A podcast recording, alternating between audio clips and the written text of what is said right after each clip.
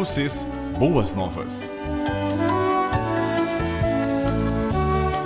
Na apresentação, Pastor Francisco Vins.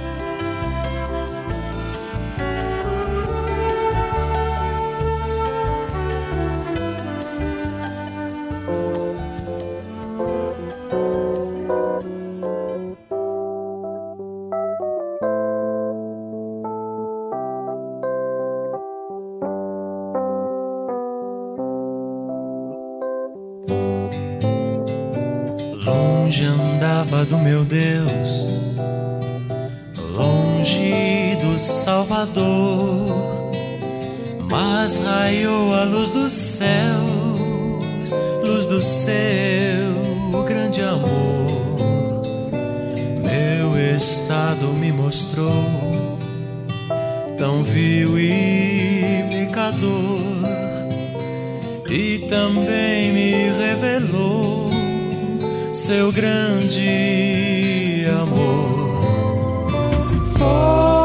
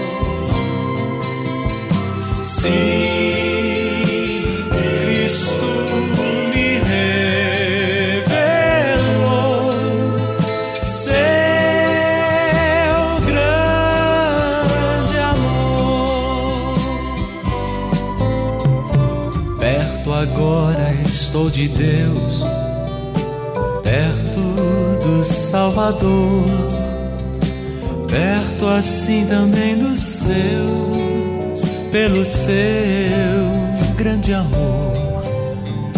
É Jesus, amigo meu, cheio de compaixão.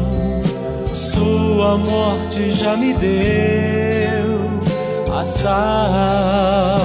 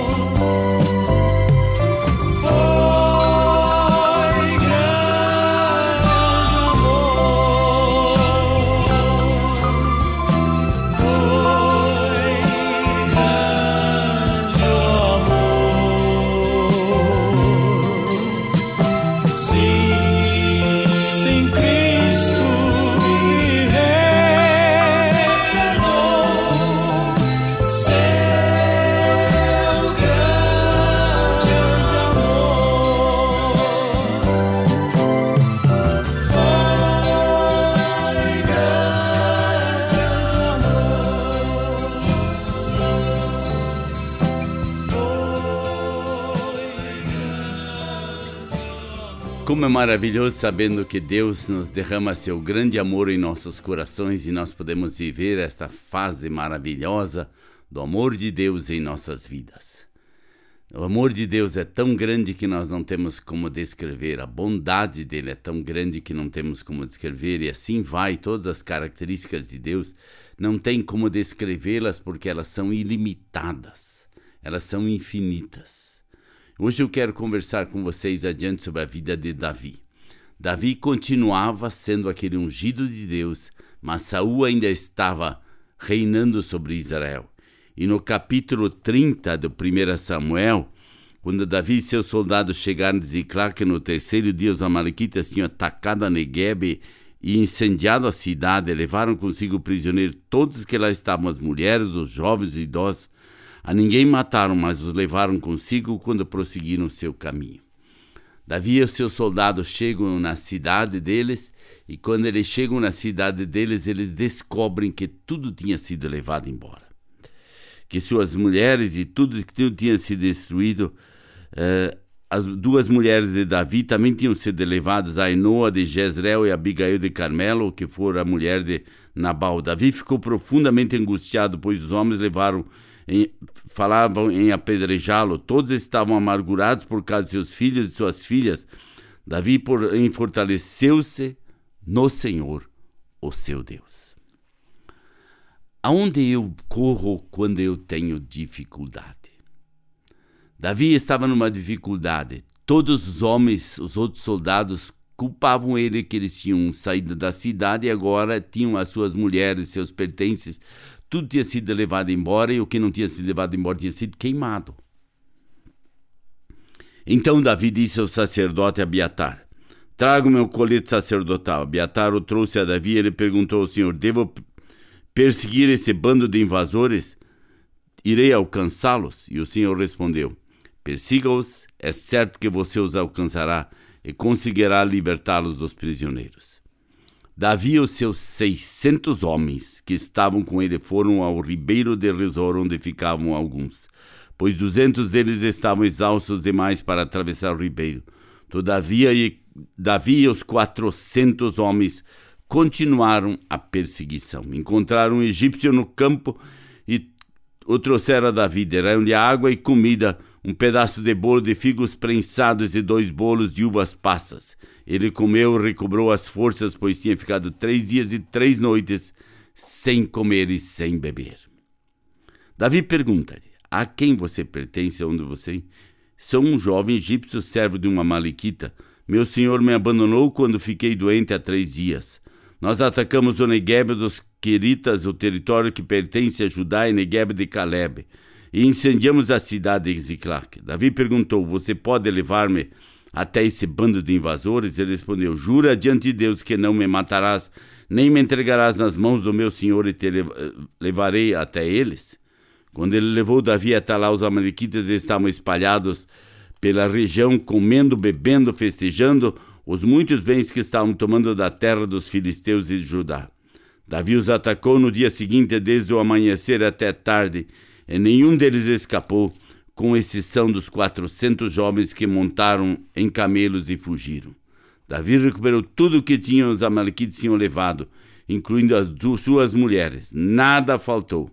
Nem jovens, nem velhos, nem filhos, nem filhas, nem bens, nem qualquer outra coisa que fora levado. Davi recuperou tudo. Tomou também todos os rebanhos dos Amalequitas e seus soldados os conduziram à frente dos outros animais, dizendo: Estes são os despojos de Davi. Davi busca solução para si. Davi quer resolver a situação. E no verso 3 diz: Davi responde: Não, meus irmãos, não façam isso com o que o Senhor nos deu. Ele nos protegeu, nos entregou nas mãos dos bandidos que vieram contra nós. Quem concordará com que vocês estão dizendo? A parte quem ficou com a bagagem será a mesma com quem foi à batalha. Ou seja, eles dividiram entre os 600, não só entre os 400 que tinham ido com eles. É interessante essa história. Davi tinha uma outra posição. Não era só meu, não era só o que eu quero não é só aquilo que eu preciso. Não quero só para mim, eu quero distribuir para todos. Ele tinha trazido tudo de volta. Então os outros também tinham direito às suas esposas, seus bens, suas coisas que tinham sido levados. Aqueles duzentos que ficaram antes do ribeiro porque estavam muito cansados. E ele distribui tudo entre todos eles. O que o Senhor quer nos ensinar através desta história? Esta história nos ensina algo maravilhoso. Ela nos ensina, em primeiro lugar, Davi consulta a Deus. Você tem consultado a Deus? E quando você consulta a Deus, você se fortalece em Deus? Davi havia se fortalecido em Deus. Davi havia agora criado coragem. Ele encontra um jovem, esse jo ele dá de comer para esse jovem, esse jovem se recupera, esse jovem o leva até o acampamento dos inimigos e aí ele simplesmente traz tudo de volta. Um bando foge em camelos e assim por diante, mas ele recupera as suas mulheres, os seus jovens, suas crianças, seus velhos, seus bens. E ele volta com isso.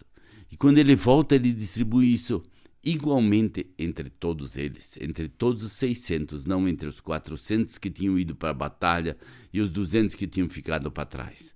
Todos recebem da mesma forma.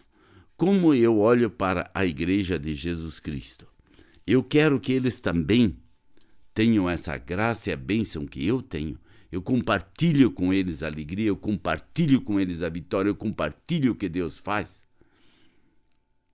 Nós precisamos compartilhar das grandes bênçãos que o Senhor fez. Por quê? Porque nós temos em Deus alguém muito especial. Nós temos em Deus uma rocha, uma rocha daquela na qual nós podemos nos fortalecer todo dia. O problema é que nós não vamos a Ele. Nós temos que ir a Ele. Nós temos que pedir a ele. Ah, você diz assim, pastor, eu disse hoje de manhã para Deus, eu preciso disso, daquilo, daquilo. Você tirou tempo para isso? Você conversou? E você escutou o que Deus te disse ou você só disse para ele? Nós vamos também escutar o que Deus disse. Sam, Davi escutou o que Deus diz a ele. E Deus diz para ele: pode ir, que vai acontecer. Nós vamos nos firmar nesta rocha eterna que é Jesus Cristo.